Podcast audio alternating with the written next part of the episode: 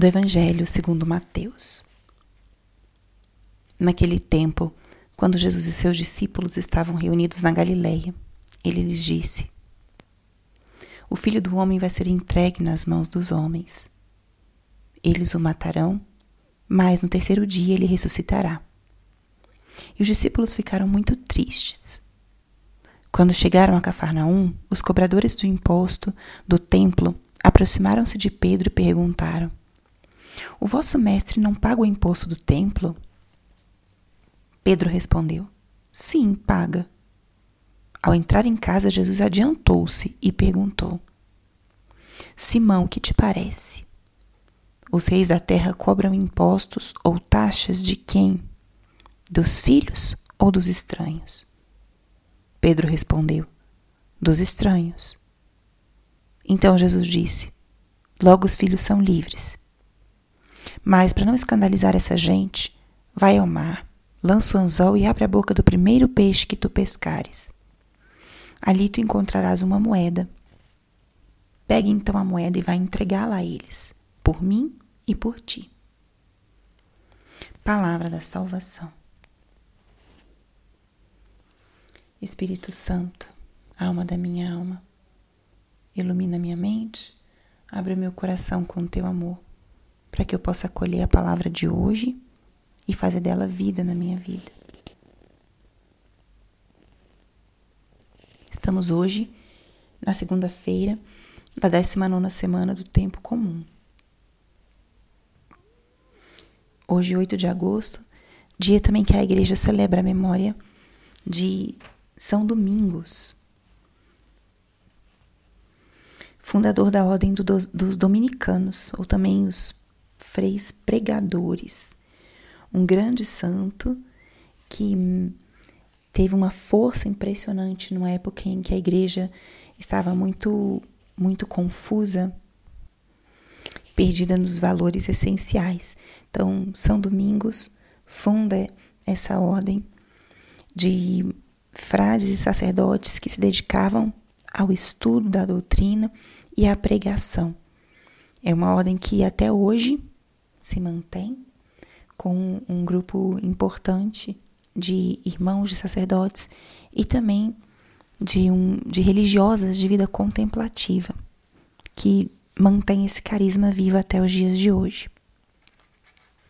E o evangelho de hoje, o que, que essa palavra de hoje nos diz? O trecho do evangelho de hoje traz esse, um contraste entre as coisas do céu e as coisas da terra. Entre os valores mais transcendentes e aqueles mais concretos e terrenos. Jesus primeiro anuncia aos seus apóstolos a sua paixão. Ele anuncia o grande mistério que nós todos íamos, é, os apóstolos iam vivenciar e é o grande mistério que mantém e é o centro da nossa fé.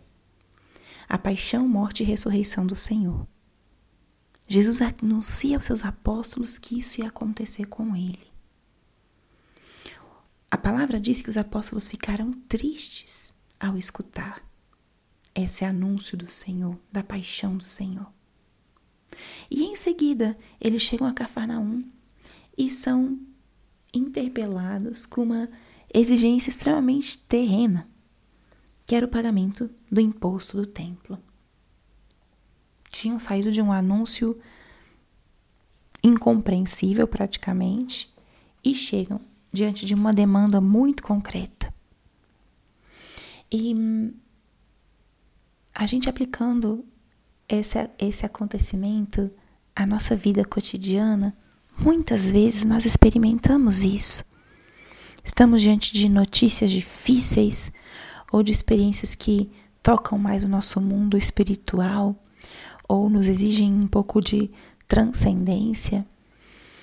E ao mesmo tempo temos que lidar com coisas muito humanas, concretas, práticas. Pagar as contas, fazer o almoço ou o jantar, cuidar das crianças, estudar para uma prova.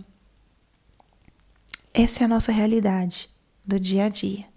lidar com as coisas do alto e, ao mesmo tempo, lidar com as coisas do tempo, as coisas, as realidades temporais. E o que Jesus explica aqui, a resposta de Jesus, ela é muito eloquente.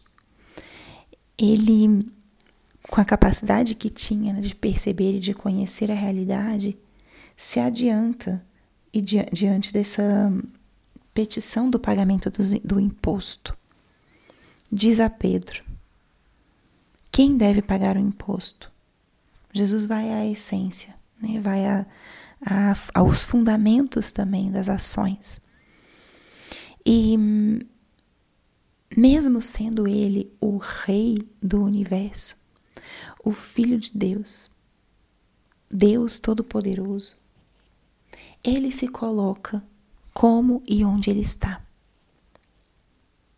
Ele se coloca como um estranho, como diz a palavra, em meio àquele povo e paga e decide com Pedro pagar o imposto, porque as pessoas não tinham a capacidade de compreender que ele estava por cima de toda essa autoridade e de todos esses deveres.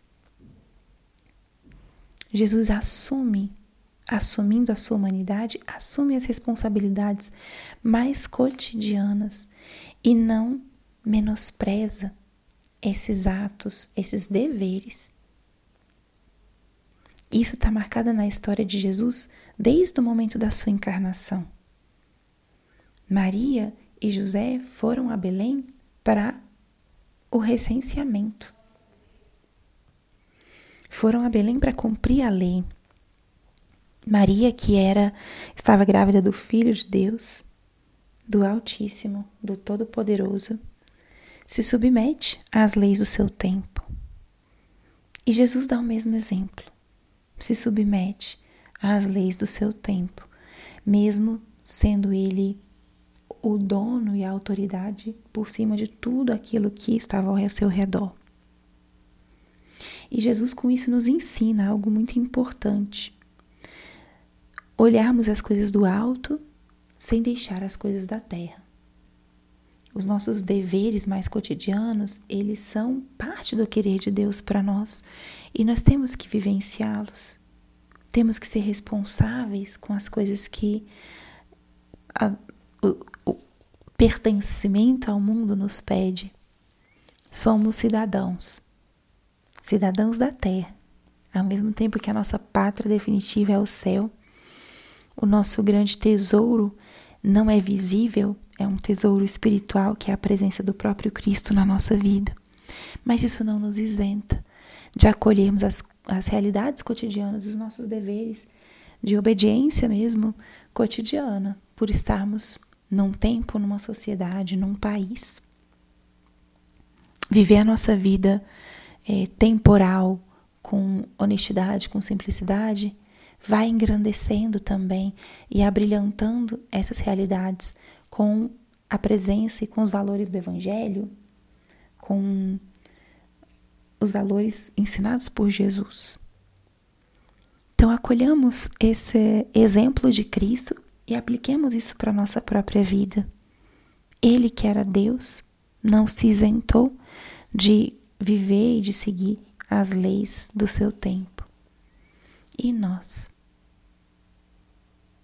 Somos filhos de Deus, pequenos em nossa condição, mas aprendamos do próprio Cristo a acolher também os nossos deveres com simplicidade, com honestidade, para podermos abrilhantar e iluminar essas realidades temporais com a luz de Cristo, com a luz do Evangelho. Peçamos a graça ao Senhor de vivermos com serenidade a nossa vida do cotidiano, sempre com os pés na terra, mas os olhos e o coração fixos no céu. Aquilo que nós fazemos aqui no nosso cotidiano, com integridade e honestidade, também glorifica a Deus. Glória ao Pai, ao Filho e ao Espírito Santo, como era no princípio, agora e sempre. Amém.